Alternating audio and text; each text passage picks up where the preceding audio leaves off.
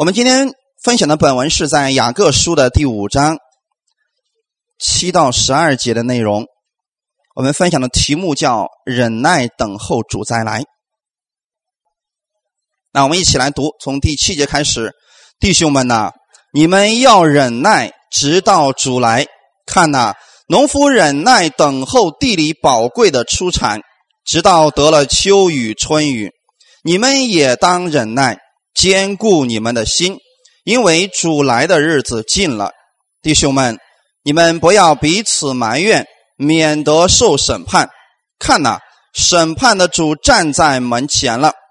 弟兄们，你们要把那先前奉主名说话的众先知当作能受苦、能忍耐的榜样。那先前忍耐的人，我们称他们是有福的。你们听见过约伯的忍耐，也知道主给他的结局。明显主是满心怜悯，大有慈悲。我的弟兄们，最要紧的是不可起誓。不可指着天起誓，也不可指着地起誓，无论何事都不可起。你们说话是就说是，不是就说不是，免得你们落在审判之下。阿门。好，一起先来做一个祷告。天父，我们感谢你给我们这个时间，让我们一起在这里能够敬拜你，也借着这个时间，再一次将你的话语赐给我们。主啊，今天也借着你的话语。再一次开启我们的心，让我们知道在这幕后的时代当中，我们当如何去行。今天愿圣灵你在我们每一个人心里边来帮助我们，来更新我们，使我们所有的目光都放在耶稣基督你的身上，用你的话语成为我们生活当中的标准。感谢赞美你，特别赐福今天来寻求你的每个弟兄姊妹，使我们今天都能够满满的有所得着，一切荣耀都归给你。奉主耶稣基督的名祷告。阿门，哈利路亚。这个忍耐啊，有两种方式。第一种方式呢是痛苦的忍耐啊，第二种方式呢是带有盼望的忍耐。弟兄姊妹，你们愿意在哪一种忍耐中生活呢？盼望中啊？为什么不愿意在痛苦当中呢？你看很多人，他一不小心吧唧掉地上去了，然后胳膊腿摔断了，是不是要痛苦的忍耐着等待它长好啊？啊，你看很多的事情，我们在世上会遇到，有一些事情是我们不愿意看到的。但是当这些事情来临的时候，我们应当用一种什么样的心态去面对它呢？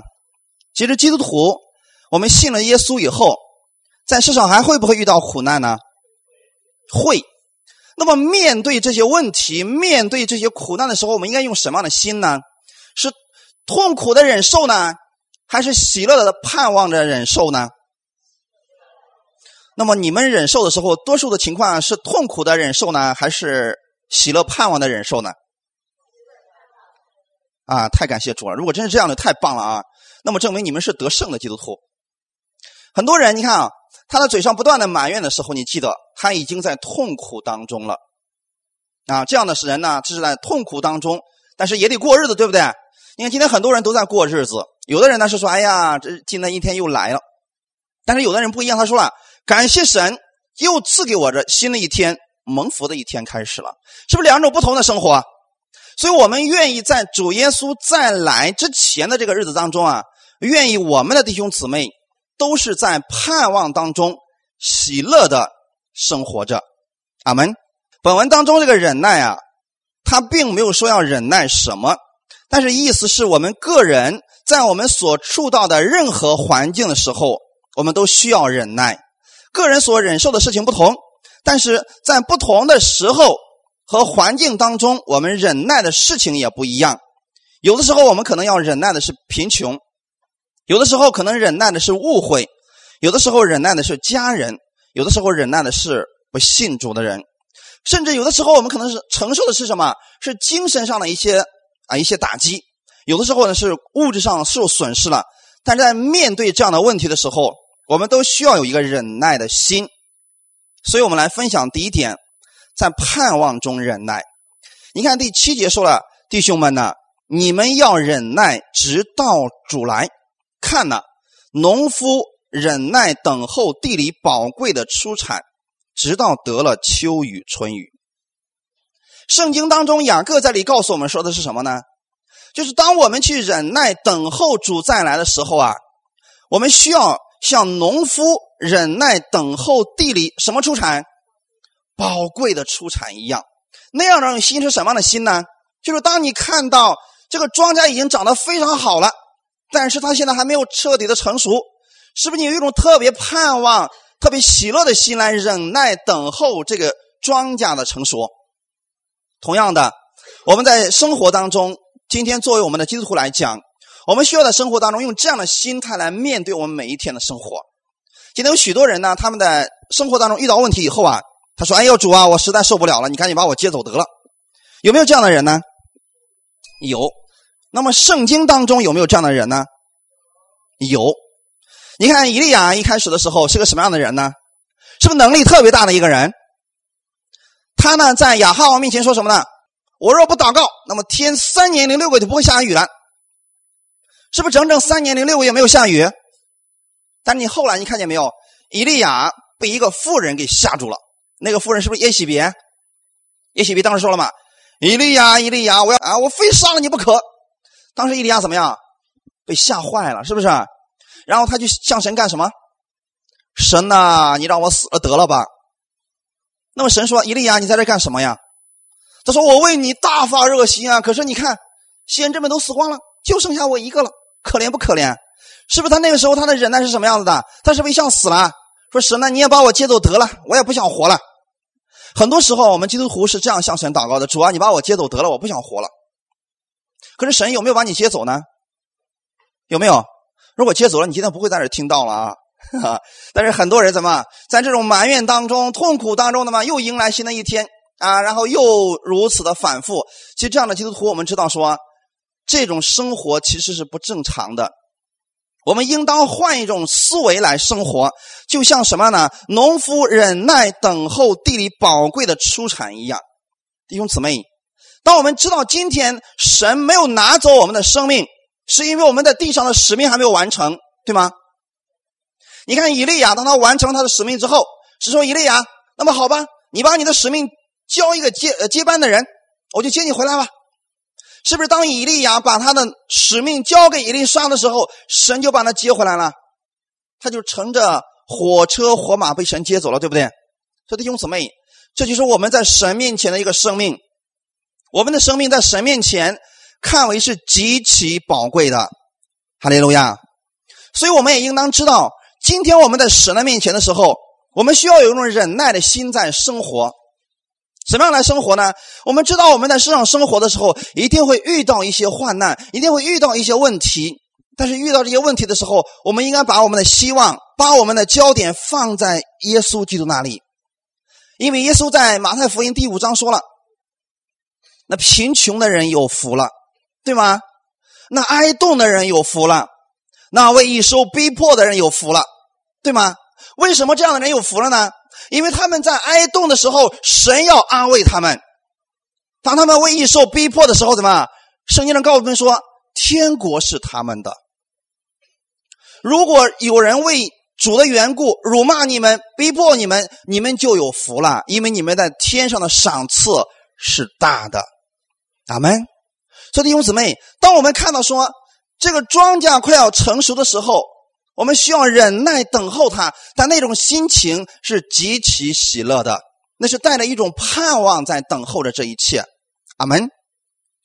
农夫怎样存着盼望撒种，忍耐等候地里宝贵的出产，我们也当照样忍耐等候主耶稣的再来。所以，民农夫呢，他并非是等到看到有雨了，然后才去撒种。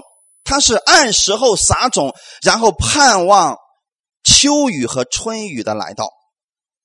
所以这个撒种是不是农夫的本分？你不能说今天我没有没有看到下雨，我就不撒种了。你要先凭着信心撒下种子，然后有一天你一定会看到神给你的供应，你一定会看到将来有一个宝贵的出产，神要赐给你的。阿门。所以弟兄姊妹，我们今天。其实每一个人，我们都像农夫一样，我们在这个世界上怎么样？我们正在撒种，我们在撒什么种子呢？福音的种子，对吗？我们在很多人的心里边种下耶稣基督的福音的种子，我们是在告诉世人，知道吗？上帝特别的爱你，他差他的独生爱子耶稣来到这个世界上，已经为你的罪死在了十字架上。今天神他愿意来赐福给你，你来到耶稣面前吧。这是不是福音？是不是好消息？我们是在告诉别人，有这样一个好消息：神今天不再向你发怒了，因为他把你的罪都归到了耶稣基督的身上。其实，当我们这样在世界上撒种的时候，我们是不是一帆风顺的呢？不一定吧，弟兄姊妹，多数的情况下，我们是凭着好心好意给别人传福音，但别人怎么样呢？可能说神经病，可能说什么呢？哎呀，信耶稣都是一群笨蛋啊，都是一群不正常的人，甚至说信耶稣没一个好东西，可能会这样回谤你。但弟兄姊妹，这个时候呢，我们需要有一个忍耐的心来等候这个种子的发芽。阿门。因为一个种子，当它被种到土里边的时候。它不能今天种下，明天就长出来，没有这样的种子，对吗？我们需要有个忍耐的心来等候这个种子的发芽。那弟兄姊妹知道吗？当种子被种下土里边的时候，这个时候如果神降下了秋雨和春雨的话，这个种子一定会长得非常的快。你们有没有看过那个庄稼地里边，有很多时候不下雨，这个庄稼看起来都蔫了。但是呢，一场雨下来，你发现一个晚上，这个庄稼似乎长得非常的快，是那场雨起了决定性的作用。哈利路亚！所以今天我们在世上，我们就像农夫一样，我们不断的在世界上撒福音的种子。当这个秋雨、春雨降下来的时候，这个种子就发芽了。弟兄姊妹，我们对待灵魂，也应该用这样的心来忍耐他们。然后盼望的这个灵魂的种子能够将来成为一个宝贵的出产。在这里说，直到得了秋雨春雨，这个秋雨春雨在原文当中指的是秋雨，指的是早雨，就是播种以后啊发芽长苗所需要的一个水分；而春雨则是农作物成熟之前所需要的那个水分。你看见了没有？两种雨。神都赐下来了。当我们种下福音的种子以后，上帝将这个水洒给他以后，是不是他就成长了？然后呢，等到快结果的时候，神也要照样降下他的春雨，然后之后他就结果的非常的好。弟兄姊妹，其实今天我们知道，我们是撒种的，是谁让它生长的呢？是我们的神。是圣灵在人的心里边，让这个种子发芽，让它来生长的。哈利路亚！所以，我们今天看到一个灵魂没有改变，你先不要着急，用一个忍耐的心来等候着他生命的成长吧。哈利路亚！所以，今天我们来讲，我们看到成熟的果实的时候啊，我们是需要先去撒种的。就算你现在没有看到结果，没有看到希望，也没有关系。要在耶稣基督里边看到神已经在他的心里边做工了，所以当你对你的家人传福音的时候，对你的朋友传福音的时候，也许他们现在不理解，但是没有关系。当你用这样一个忍耐的心去不断的去给他撒这个种子的时候，这个种子有一天一定会成长的。哈利路亚！我以前认识有个阿姨，她原来信耶稣的时候呢。她的丈夫非常的反对，反对到什么程度呢？她的丈夫甚至认为信耶稣都是一群神经病。然后呢，但是这个阿姨呢又特别的特别愿意信耶稣，所以她每次去聚会啊，她的丈夫就特别不愿意，然后就骂她，会说很难听的话语。后来的呢，她的丈夫就越来越过分了。有一次晚上聚完会以后啊，然后大冬天的，他就把她关在了门外，到里面把门锁上了。然后说：“你就跟你的耶稣一块睡吧，以后别在家里头睡觉了。”然后这个阿姨到门口整整的就蹲了一夜的时间。所以，当我们看到这种情况下的时候，你越信耶稣，越受逼迫，这时候怎么办呢？这后来这个阿姨告诉我，她说：“那么任教师能不能为我祷告呢？我的丈夫现在是这样一个情况，我觉得我都快失去希望了。”然后我当时我告诉他我说：“啊，你不要担心。”我说：“我们一起来祷告，我们相信神一定会改变你丈夫的心的。”所以，我跟他一起整整祷告了一年的时间。在这个过程当中，我也不断的告诉这个阿姨说：“你要不断的撒种。”我说：“如果有这个机会，你就给他讲耶稣的好处，不管他能不能听进去，是不是？有时候你讲，他会有很多的反驳的话语，但这又怎么样呢？毕竟他还是听进去了。所以这是一种方式，弟兄姊妹。有时候我们看起来好像结果不像我们想象的那个样子，但你记得，当他听进去的时候，神就开始做工了。所以我们今天撒下种子，我们现在没有看到果效，不代表它没有生长。等到时候到了的时候，这个果子一定会长出它应该有的一个样式的。所以一年以后啊，有一天这个阿姨告诉我说啊，说真的很感谢神，我的丈夫现在发生改变了。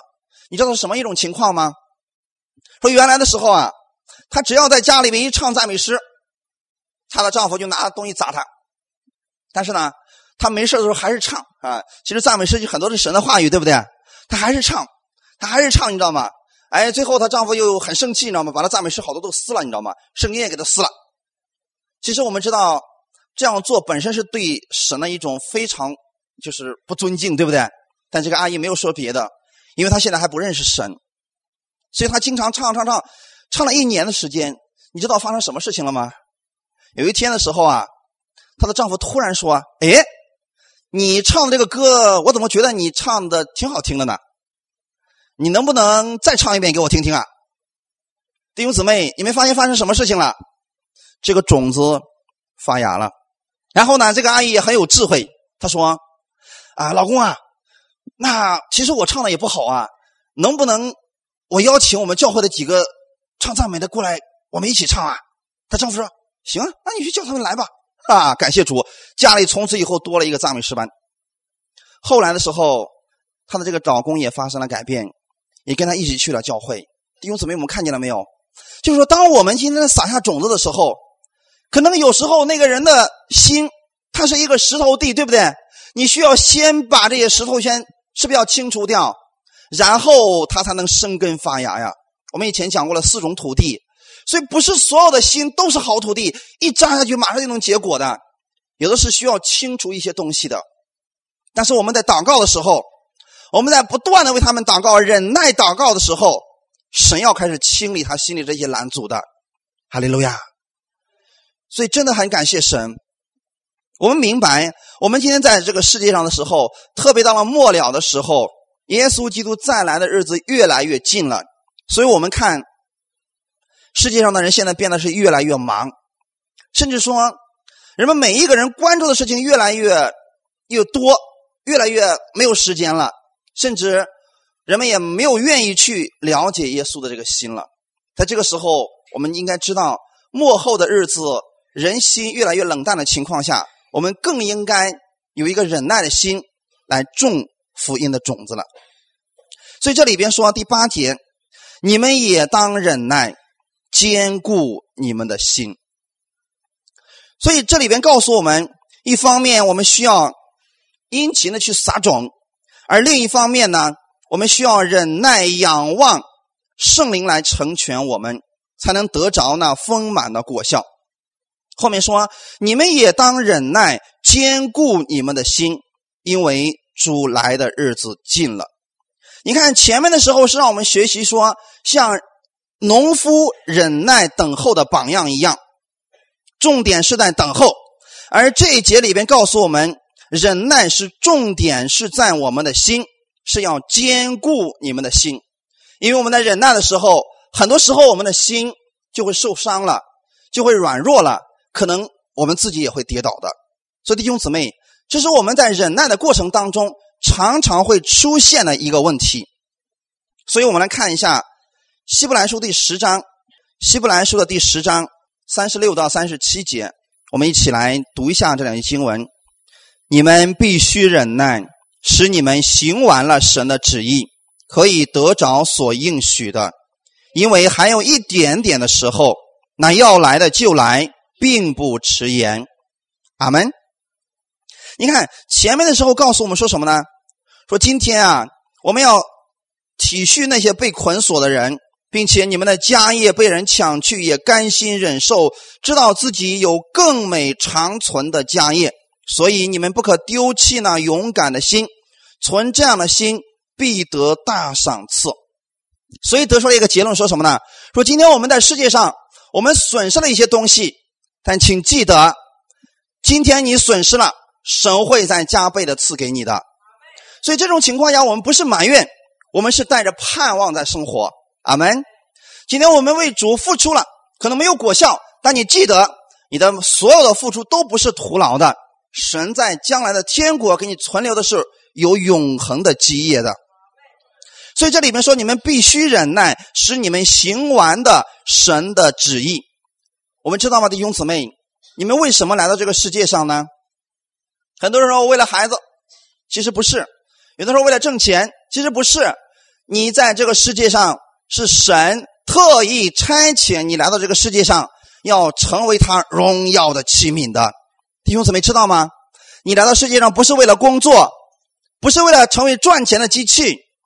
不是为了成为众人的一个什么样的一个名分，你来到这个世界上是为了成就神那永远的荣耀。你是天国在这个地上的荣耀大使啊！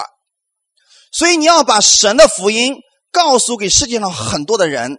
所以今天你的工作不是你的重要目的，你的真正的使命是神的儿女。你要传扬的是神的事情，神国的事情。而你的工作是你的副业，阿门，能够理解吗，弟兄姊妹？如果说我们把目标放错了，我们的生命当中常常会出现问题。但今天你要知道，你真正的工作是在这个地上来行完神的旨意。耶稣基督在这个世界上用了三年半的时间，他行完了神的旨意，然后神将他接走了，对吗？可是，在我们人看来，你说耶稣死了可惜吗？是不是他应该多活几年才对？我们世人来讲，我们说我们应该活到七八十岁，也应该活到一百二，这样的话我们才是有福的人。但在神的眼里边不是这样的，神的眼里面怎么看我们的生命的呢？就是我将你放在这个世界上，当你忍耐着结果行完了我的旨意的时候，我就将你接回来了。所以我们的生命是在神的手里边，不在乎你活了多少岁。重要的是你有没有行完神的旨意。如果你行完了，那么好，神将你接回来，然后来等候他给你那永远的荣耀的赏赐了。所以这里面说，你们必须忍耐，使你们行完了神的旨意，就可以得着所应许的。神给我们有什么应许？耶稣说：“我来了是要叫羊得生命，并且得的更丰盛。”所以耶稣基督来到这个世界上。他的目的是要让你得着那丰盛的生命，所以你今天要在世界上为主而活的时候，神要赐给你在地上有基业，在天国有永远的荣耀。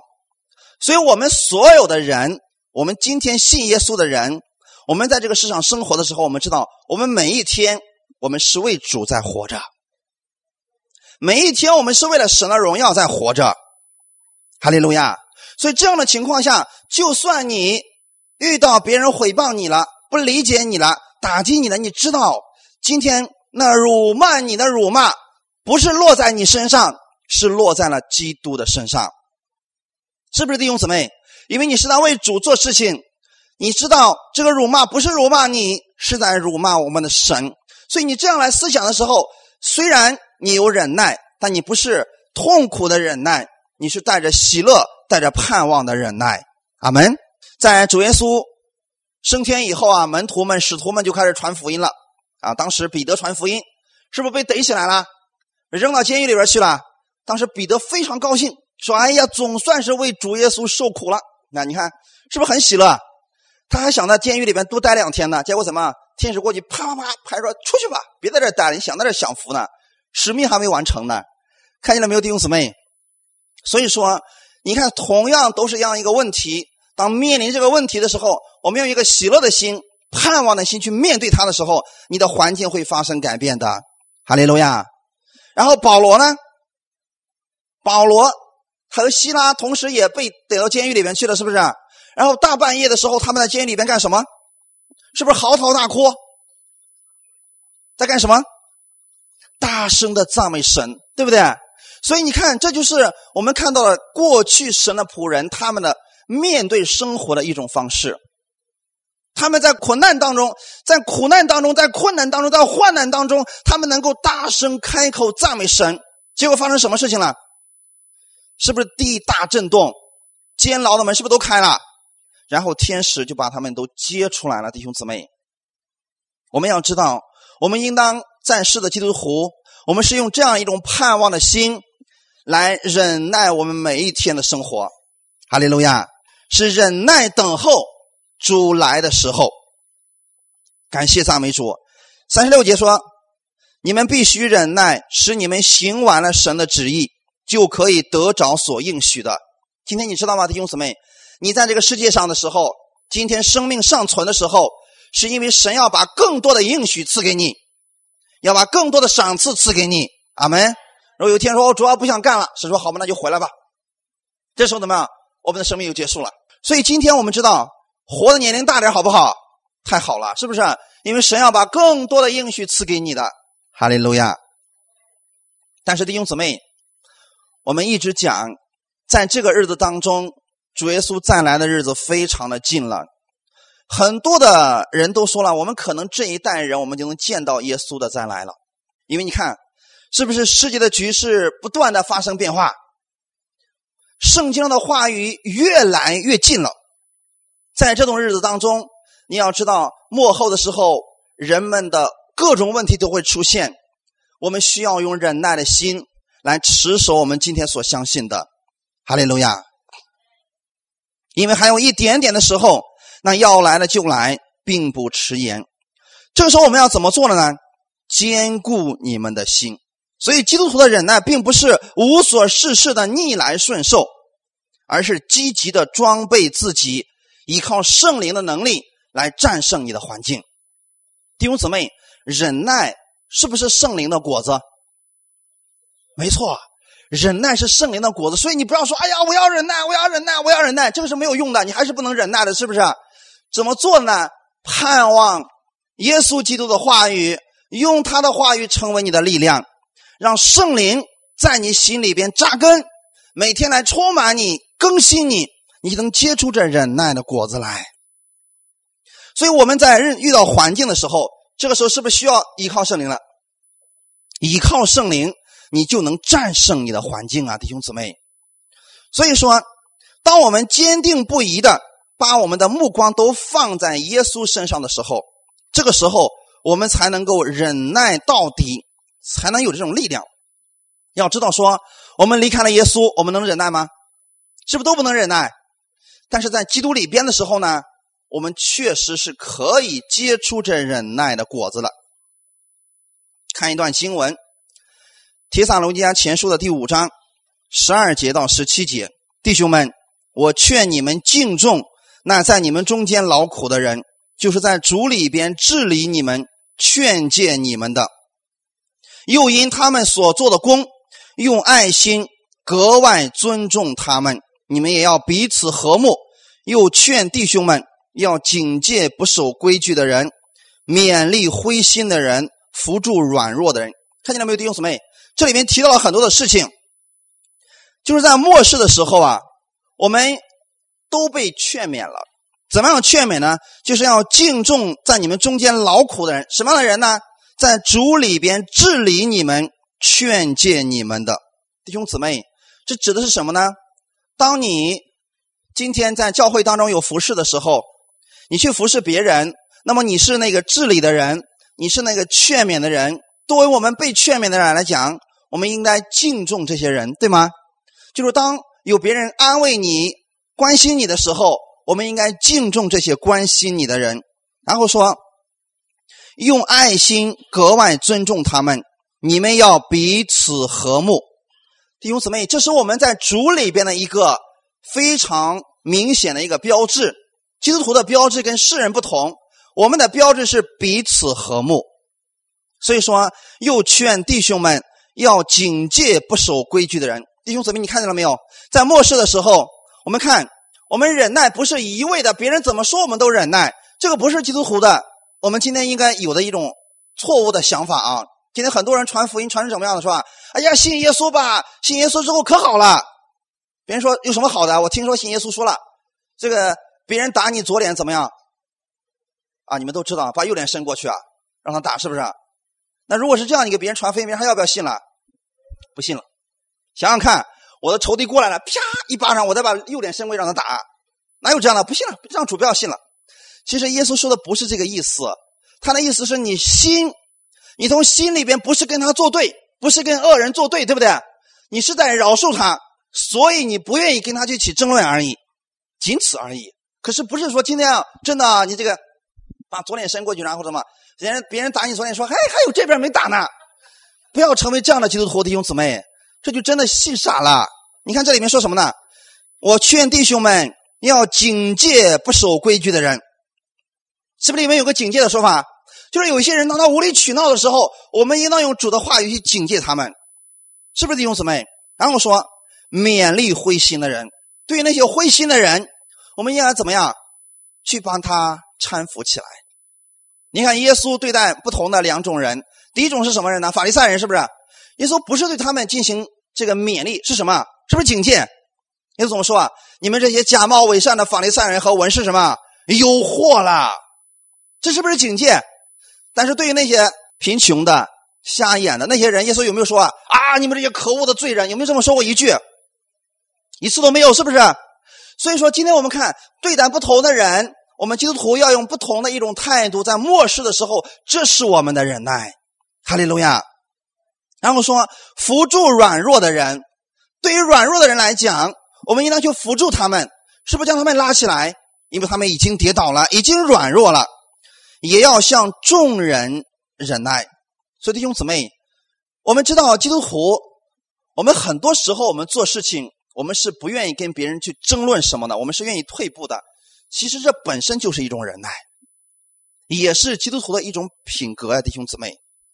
所以说你们要谨慎，无论是谁，都不可以怎么样以恶报恶。你看见了没有，弟兄姊妹？这才是本文当中的一个中心。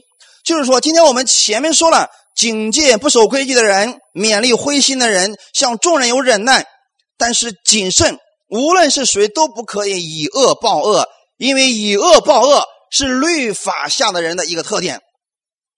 今天律法说了，如果说有人这个打伤了你的眼睛怎么办？是不是也要打伤他的眼？这是律法下的作为嘛，对不对？有人如果伤了你的眼睛，好了，那么就业律法之下。你也伤他的眼睛吧，这就完事了嘛。但是今天神说了，不要以恶报恶，那么应该以以什么样的报恶呢？或是彼此相待，或是待众人，常要追求良善。看见了没有，弟兄姊妹？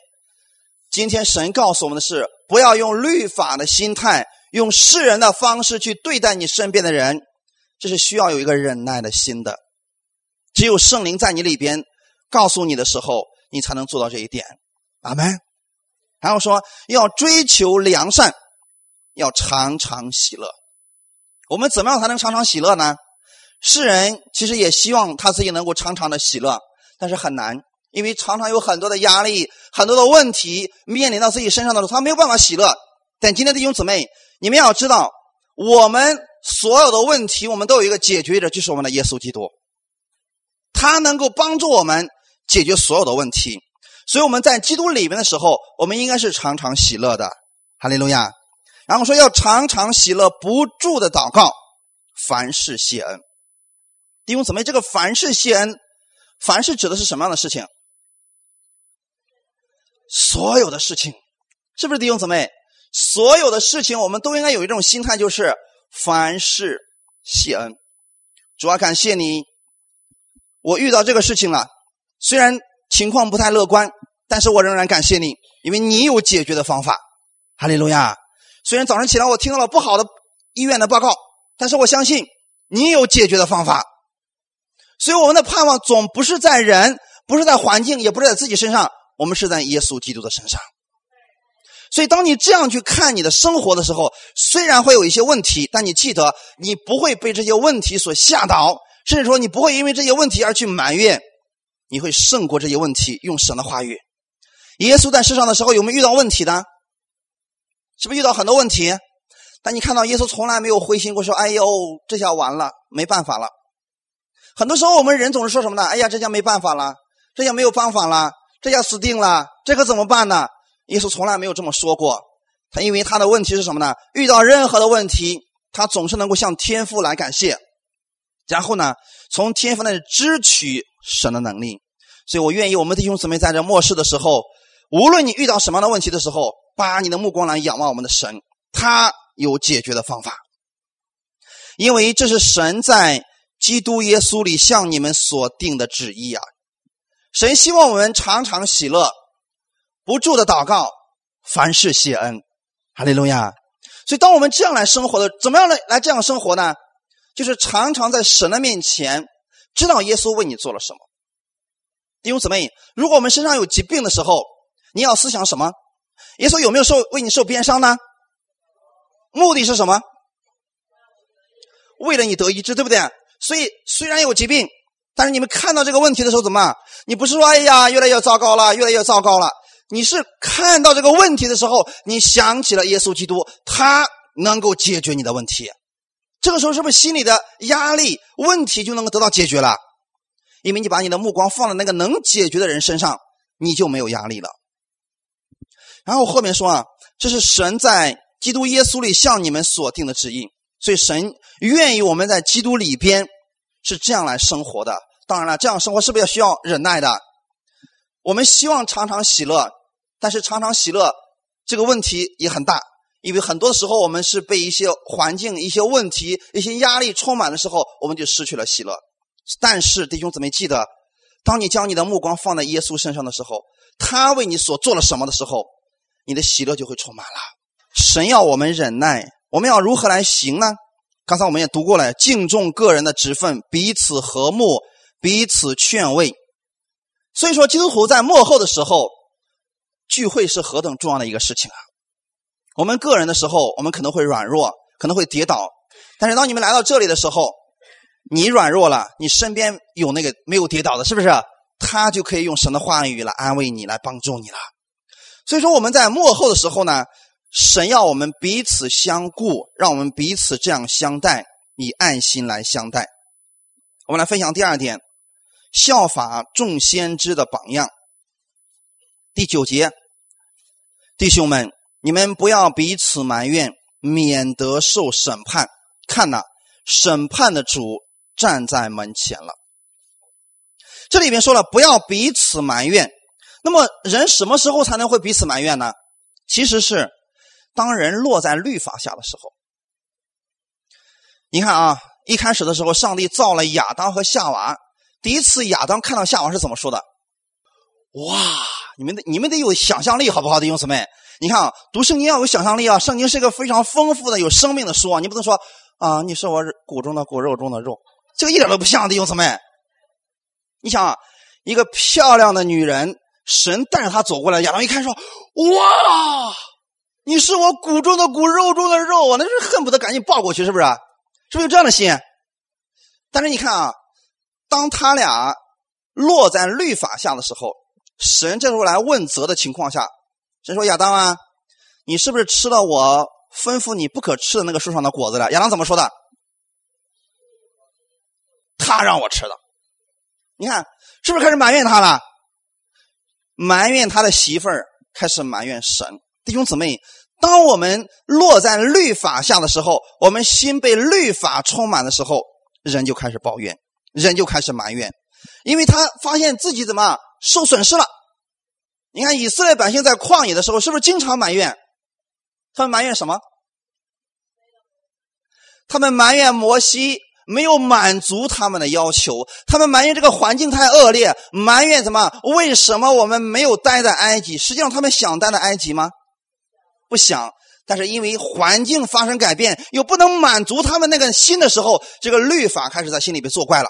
所以他就想啊，摩西，你为什么把我们带出来，让我们死这个旷野呢？这个地方没有什么，没有韭菜，没有葱，没有蒜，我们在埃及还有这些东西吃呢。其实他们是在不断的埋怨，埋怨是因为自己心里的那个个人那个私欲没有得到满足而已。所以我们看世上的基督徒，很多时候他们落在埋怨之下，是因为他们回到了律法当中啊。其实彼此埋怨是因为对方没有满足他的要求，所以在言辞上他开始没有忍耐的心。这时候呢，开始埋怨出现了啊。所以一般来讲啊，弟兄姊妹，我们埋怨神的次数是很少的，是不是？多数的情况下，我们都是在埋怨人，彼此埋怨，一定是指人和人吧？神有没有埋怨过我们？神要埋怨我们，结果就惨了啊！我们世界上就没有人了啊！所以弟兄姊妹一定记得，这里所说的你们不要彼此埋怨，是指人与人之间的问题。肢体之间的生活如果没有忍耐的话，也就是说，当这个人缺乏爱心的时候，他就会去埋怨人，因为他要求别人对自己有爱心，却忘记了自己应该对别人也有爱心。很多人说，教会没有爱心，教会冷淡，教会荒凉。啊，我一般听到这样人的话，我就很说实话有点受不了。我说，教会没有爱。是因为你从来都没有给教会一点爱，所以教会才没有爱吗？如果你们都想从教会里面要爱，那么谁愿意付出爱呢？因为爱不是索取，爱是给予。阿门。如果我们都往这个教会里面奉献爱心的话，彼此相顾、彼此相爱的话，这个教会不就充满爱了吗？所以很简单，弟兄姊妹，彼此埋怨的时候，是因为他觉得说你们应该爱我，而不是我应该爱你们。其实这个人他心里面现在是非常缺乏爱心的，那么这种情况应该怎么办呢？再回到神的面前吧。这样的情况下，我们从基督那里领受爱，然后把这份爱给到我们的弟兄姊妹的身上。来看一段经文，《希伯来书》的第十二章，《希伯来书》第十二章十五节，又要谨慎，恐怕有人失了神的恩。恐怕有毒根生出来扰乱你们，因此叫众人沾染污秽。弟兄姊妹看见没有？这个毒根是怎么样生出来的呢？彼此埋怨是不是毒根？啊，那巴拉巴拉巴拉巴拉把别人的错误全给说出来了，那巴拉巴拉巴拉说了全世界没有一个好人。那么这样的人是不是有毒根出现了？怎么样才能产生毒根的呢？你们看到什么样？是什么原因产生了毒根呢？看十五节的后半节，恐怕有人失了神的恩，恐怕有毒根生出来扰乱你们，因此叫众人沾染污秽。这个人之所以有毒根的出现，是因为他失去了神的恩典。阿门。看起来没有弟兄姊妹？当你看到一个人巴拉巴拉巴拉巴拉说了全世界没有一个好人的话，他已经失去了神的恩典。他在律法之下了，所以看所有的人都是有问题的。他是开始不断的给别人定罪啊，这个有问题，那个有问题，这个有问题，这个不好，那个不好。弟兄姊妹，这个人他的问题在哪里？他根本的问题是因为他失去了上帝的恩典。如果今天我们在神的恩典当中，这个人给出一定是爱，对吗？耶稣知不知道我们的问题？知不知道我们的问题在哪里？知不知道我们的缺乏？也知不知道我们做了很多的犯罪的事情？为什么耶稣不把你的罪状一个一个都说出来呢？原因很简单，耶稣基督他本身就是恩典，所以他来到这个世界的时候，他不是指出你要多少罪，他是要告诉你今天他有多么的爱你们。所以，当我们今天在神的恩典当中的时候，毒根没有办法在基督的恩典里面生出来，除非当你失去神的恩典的时候，毒根就能冒出来了。因为那个时候你被落在了律法之下，所以圣经上告诉我们说。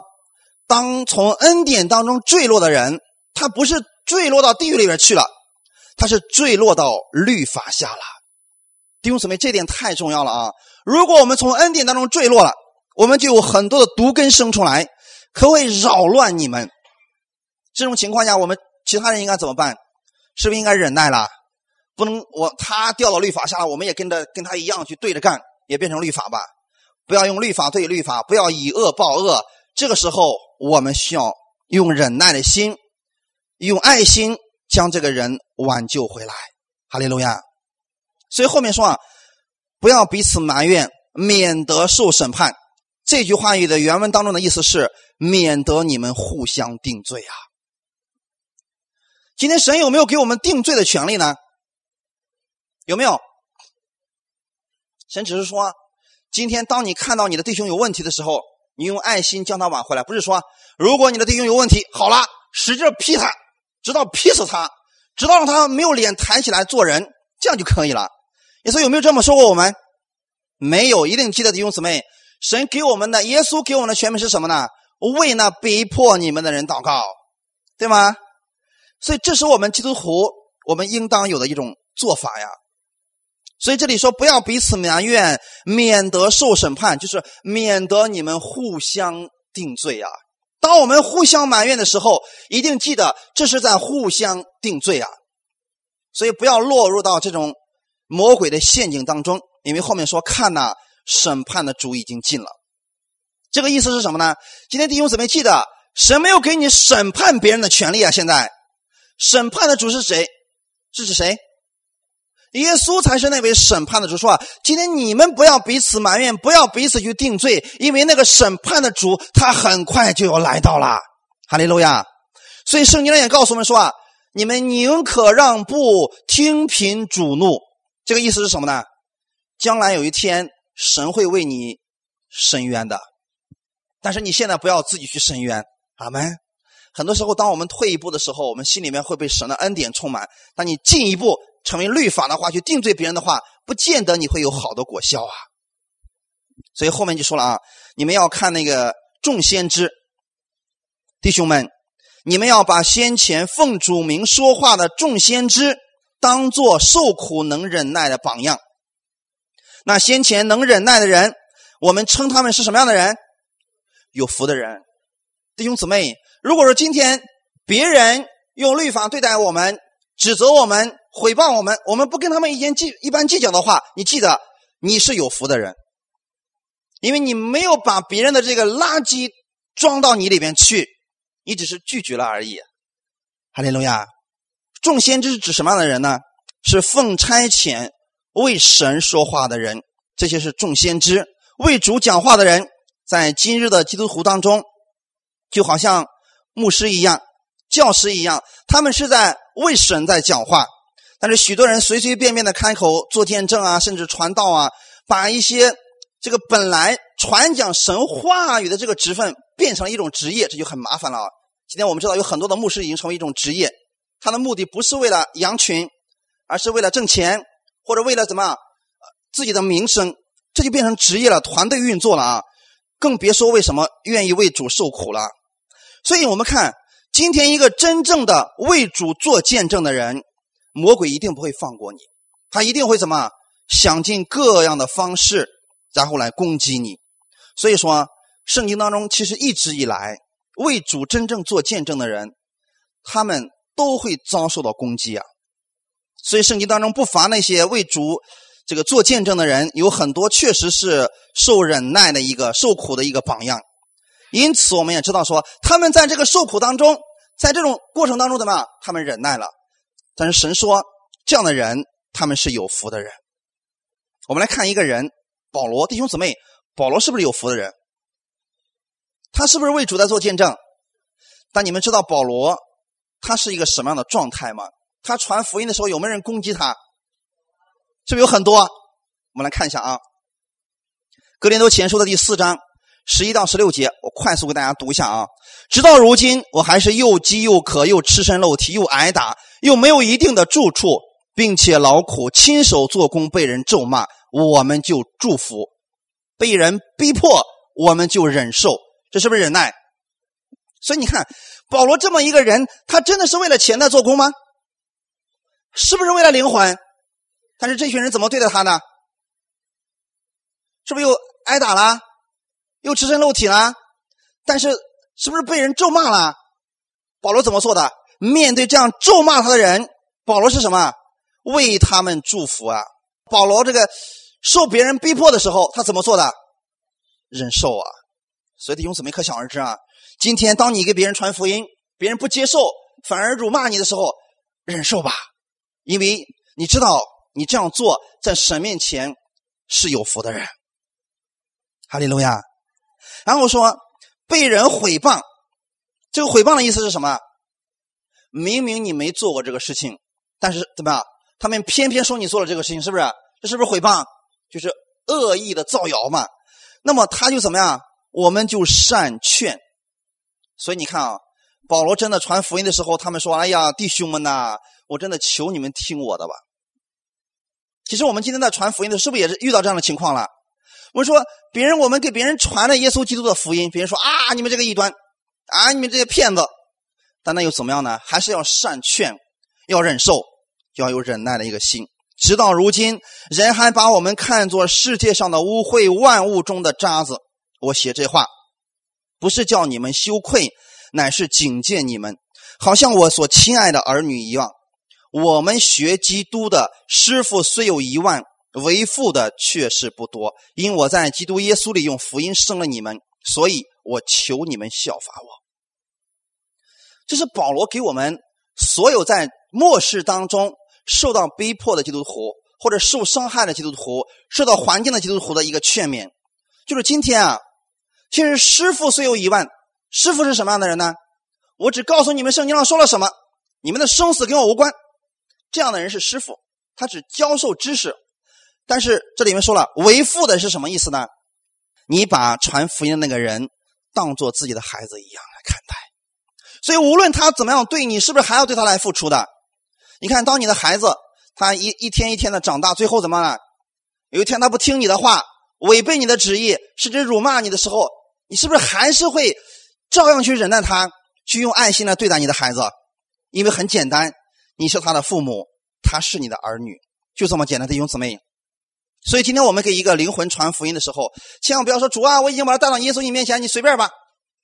不是这样的，是今天我们传一个福音以后，就要像农夫忍耐等候他结果的一样，然后用一个为父的心，每天来为这个灵魂祷告，每天来为这个灵魂来付出。虽然他不理解你，但是呢，仍然像一个为父的心来对待他们一样。圣经上告诉我们，师傅很多，但是为父的却是很少的。我愿意我们弟兄姊妹，你们能够为你所传的那个福音有一个为父的心，去安慰他们，去为他们祷告。阿门。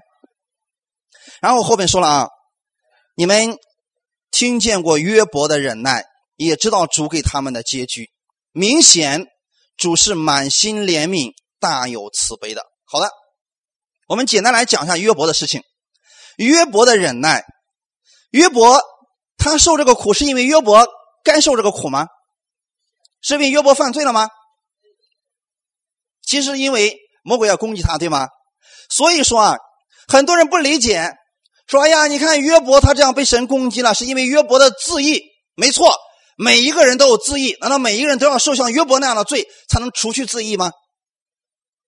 不是。啊约伯一开始出现的问题，是因为他对神有一个错误的认知，所以给魔鬼留下了一个空间。在第一章的时候，他说了：“赏赐的是耶和华，收取的也是耶和华。”弟兄姊妹，这本身是一个错误的认知啊！今天神只给我们，绝对不会说你不听话，我再拿回来。这不是我们神的作为，神是不断的给，给你了就不要再要回来了。但是那个时候呢，魔鬼不断的攻击他。毁坏了他本来应该有的那一切的时候呢，这个时候约伯痛苦的不得了。你可以说约伯正在经历着忍耐的心，对不对？忍耐他的环境，忍耐着这个疾病。于是啊，这个时候的人最需要的是别人的安慰，对吗？他的三个朋友可能从远处过来来安慰约伯了。啊，这个三个可爱的朋友真是挺要命的啊！如果说啊，我们今天成为这这样的朋友的话。你就不要去安慰别人了，这样的话别人还死的慢一点。三个朋友一去，嚎啕大哭，说：“哎呀，约伯，你怎么惨成这个样子呢？”然后呢，开始安慰他，是不是？约伯呀，你好好认你的罪吧，你肯定是得罪神了，要不然怎么神会这么收拾你呢？啊，另外朋友说：“啊，约伯呀，你相信啊，神怎么可能击打无缘无故的人呢？不是你的错，就是别人的错，是你家里的错，是你孩子的错。”最后说：“约伯，哎呦，主啊，我要是不活在世上就好了。你看，本来约伯还不想死的。”三个可爱的朋友安慰约伯之后，约伯不想活了。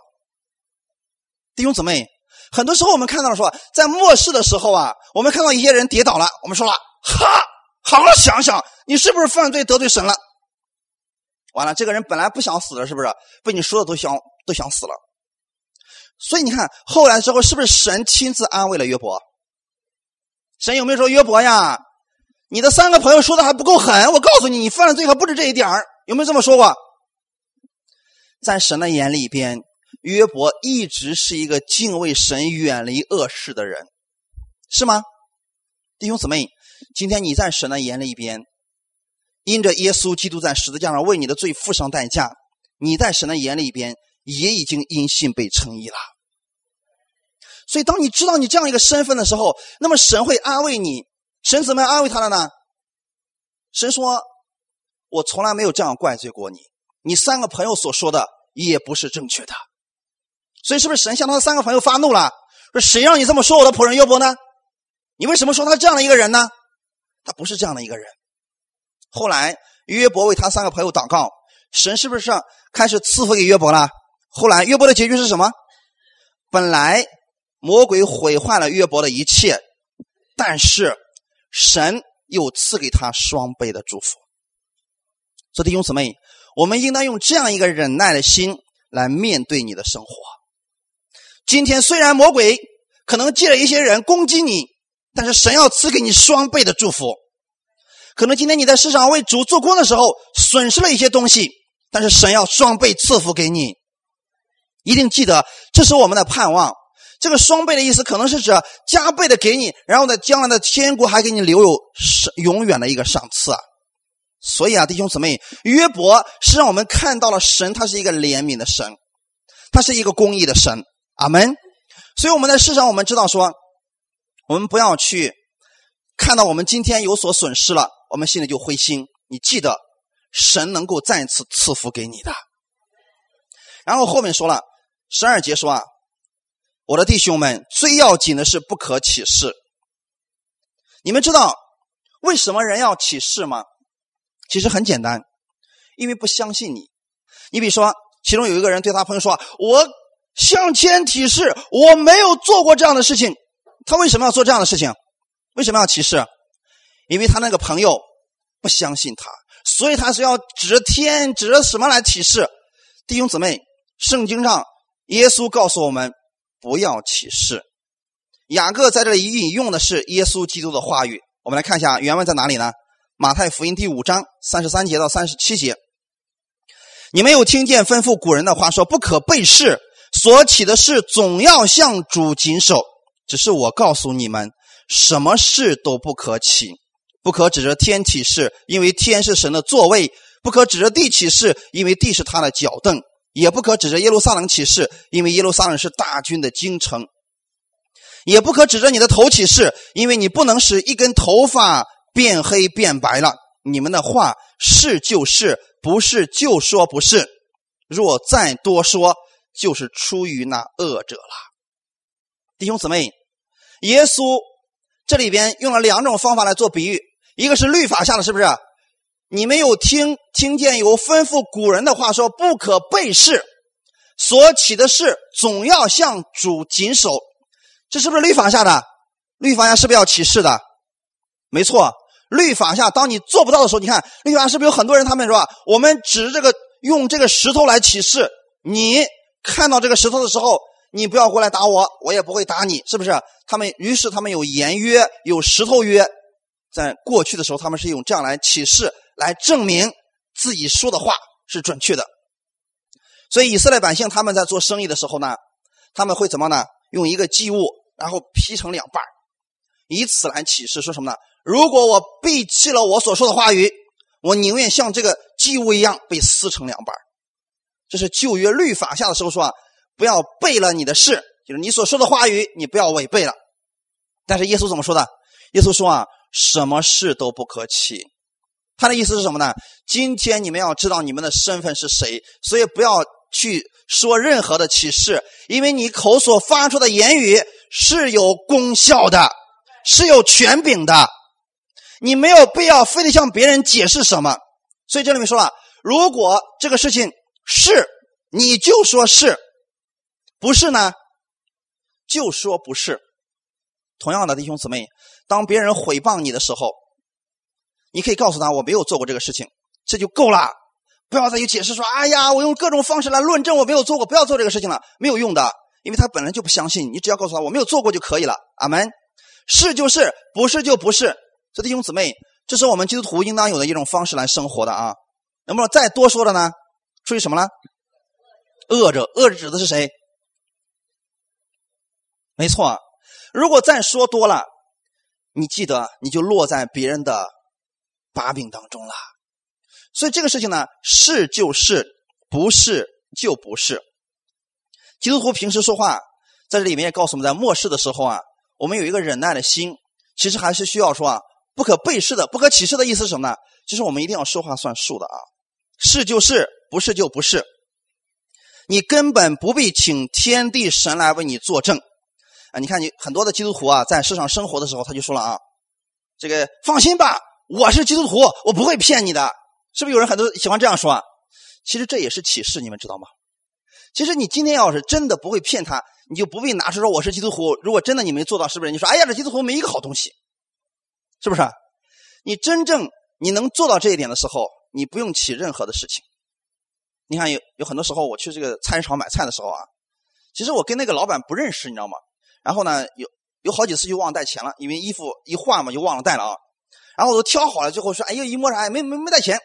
他说：“没事，你就拿回家吧。”我说：“不用。”我说：“我过一会儿我再来拿好了。”我用不用说了：“行，我拿回家，你放心，我是基督徒，我不会骗你的。”要不要这么去说？啊？其实没有必要啊。你要是真的拿回去啊，你不用说你是基督徒，你直接把那钱拿回来给他就完事了，是不是？就这么简单。所以说啊，真正的一个基督徒啊，是你真的你能够守住你的嘴巴，不乱讲话，是就是，不是就不是。然后呢，这个时候当你把这个事情做到了。比如说，哇，你可真是个守信的人。你这时候说什么？说因为我是个基督徒，是不是这样更好一些？不要拿神来启示，这是不好的事情。所以，当基督徒我们在这个世界上的时候啊，有很多事情我们需要忍耐，忍耐等候主耶稣的再来。在今生生活的时候，我们要成为世人很多人的榜样。咱们不要彼此埋怨，要忍耐，要彼此劝勉。好，我们一起来祷告。天父啊，我们感谢你。我们知道你的话语当中告诉我们了，我们在世上我们需要忍耐。当我们忍耐的时候，我们是要欢欢喜喜的忍忍耐，因为我们知道主耶稣你再来的日子近了。你在这个世界上，你赐给我们的恩典，让我们知道我们遇到无论遇到什么事情的时候，我们在基督里面，我们仍然是有盼望的。我们是像农夫忍耐等候地里宝贵的出产那样，我们的忍耐等候你的日子的到来。耶稣啊，你也加给我们弟兄姊妹力量，让我们在这个世界上，我们能活出这圣灵的样式来，能够把圣灵的果子忍耐在我们身上体现出来。虽然有很多人攻击我们，但是我们忍耐他们，因为我们知道我们在主里边所受的这一切，没有一件是徒劳的。耶稣，我们谢谢你。我们不是跟世人去争辩什么，我们只知道今天我们是就是，不是就不是。因为耶稣，你是我们的榜样，你是我们的力量。我们知道我们在世上，我们活着是为了耶稣基督。感谢赞美你。今天我们在为主的福音撒下福音的种子的时候，我们是忍耐着等候这个种子的发芽。为此，我们而感谢你。